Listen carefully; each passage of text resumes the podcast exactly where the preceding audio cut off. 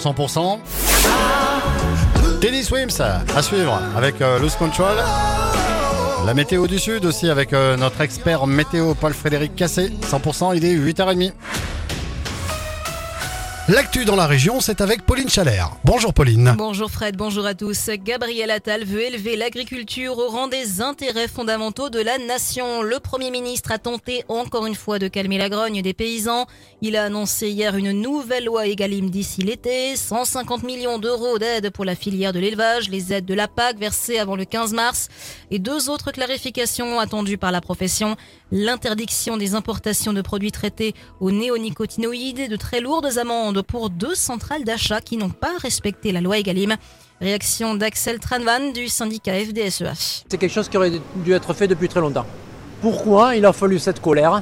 Pourquoi cette loi Egalim qui commence à avoir des années Pourquoi elle n'a pas été respectée? En France, vous ne respectez pas une loi, vous êtes d'entrée sanctionné.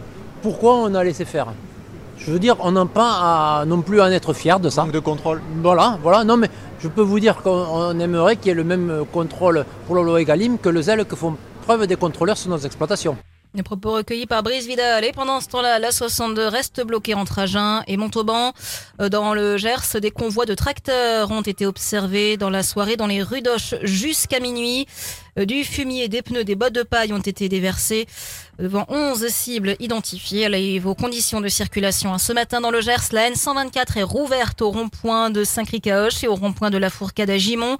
En revanche, les bretelles d'entrée sur la nationale des échangeurs 15 à Gimont, 16 à Aubiette et 17 à Marsan restent fermées. La RN21 est fermée également à Milan. Et puis dans le Lot, les jeunes agriculteurs donnent rendez-vous demain matin 9h30 à Cahors, au rond-point Regour et à Trium pour des barrages filtrants et opération escargot. Un autre rendez-vous est fixé à midi euh, devant le pont Valentré.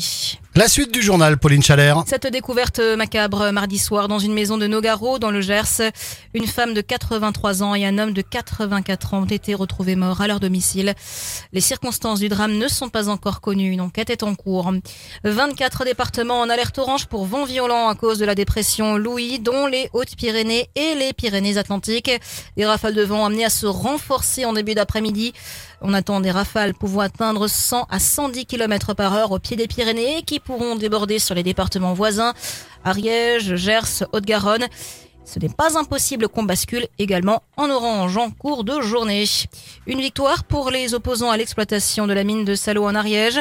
En octobre 2016, l'État accordait à la société Variscan un permis de recherche sur l'ancienne mine de tungstène de Salo à Couflin, son couseran. Eh bien, pour la troisième fois, ce permis vient d'être annulé euh, par la Cour administrative de Bordeaux.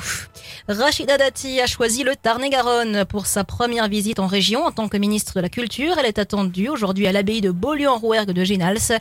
La ministre est attendue ce matin vers 10h. Elle devrait annoncer une importante commande de vitraux contemporains pour l'abbatiale. Et finalement, Alex Burin ne jouera pas avec les Bleus ce dimanche contre l'Italie en tournoi destination. Le pilier droit d'Agen fait partie des joueurs mis à disposition de leur club par le staff du 15 de France. Et dans le reste de l'actu, Pauline? La circulation ferroviaire sera normale ce week-end avec quelques perturbations localisées selon la SNCF alors que les aiguilleurs sont appelés à faire grève par le syndicat Sudrail. La grève prévue demain et samedi, date commune aux trois zones de vacances scolaires, intervient une semaine après une grève des contrôleurs très suivie qui a entraîné l'annulation d'un train sur deux sur les grandes lignes la semaine dernière. Aider les médecins à prescrire des alternatives aux médicaments non disponibles, intensifier le bon usage des antibiotiques. Le gouvernement a annoncé des mesures concrètes pour anticiper les pénuries. Et puis doyenne du cinéma français, l'actrice Micheline Prel est décédée hier à l'âge de 101 ans à la Maison nationale des artistes de Nogent-sur-Marne, située dans le Val-de-Marne. Merci Pauline. On vous